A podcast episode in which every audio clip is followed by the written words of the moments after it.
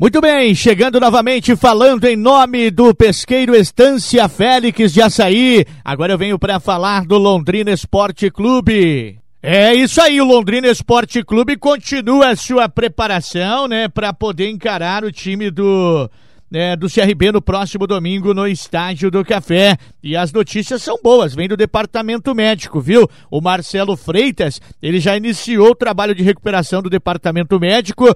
O atleta que tinha sofrido uma lesão no músculo reto femoral já começa a fazer, é, dar sinais de recuperação. O meio-campo, né, o Marcelo Freitas, ele está ainda afastado da agenda de treinos da equipe principal do Londrina. É, o jogador recupera-se desta lesão né, no reto femoral da coxa direita. O meio-campo Alves Celeste sofreu essa lesão ainda no início da partida diante do Cruzeiro na última sexta-feira, dia 30 de julho. Desde o, início da semana, ele já vem trabalhando no departamento médico com especialistas do leque pela recuperação. Ele tem 27 anos, já atuou em 23 jogos nessa temporada de 2021, sendo que em 19 ele foi titular. O atleta já fez 14 partidas na Série B e tem mais dois jogos, ele tem dois gols, né, nesta temporada, sendo que um na competição nacional. Outros quatro atletas também se recuperam no departamento médico.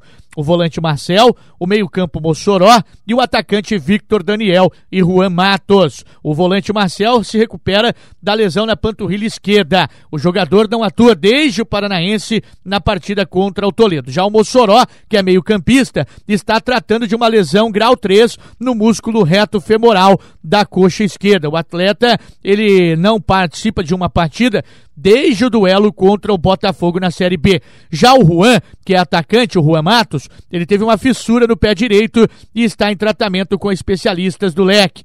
O último jogo foi contra o Operário Ferroviário pelo Brasileirão da Série B. Já o Vitor Daniel, que é atacante também, ele está se recuperando de uma cirurgia no pubis, realizada em 16 de julho.